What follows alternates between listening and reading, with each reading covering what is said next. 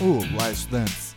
Sou o professor Marco Nunes e este podcast é uma revisão rápida do Nerd Cursos Biologia sobre a pleiotropia. Pleiotropia é um fenômeno em que um gene é responsável pela expressão de mais de uma característica, ou seja, mais de um fenótipo.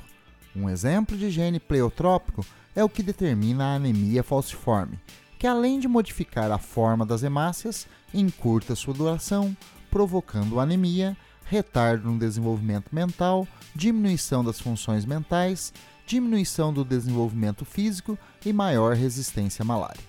Bom, é isso aí. Continue firme nas revisões do Nerd Cursos Biologia e bom estudo!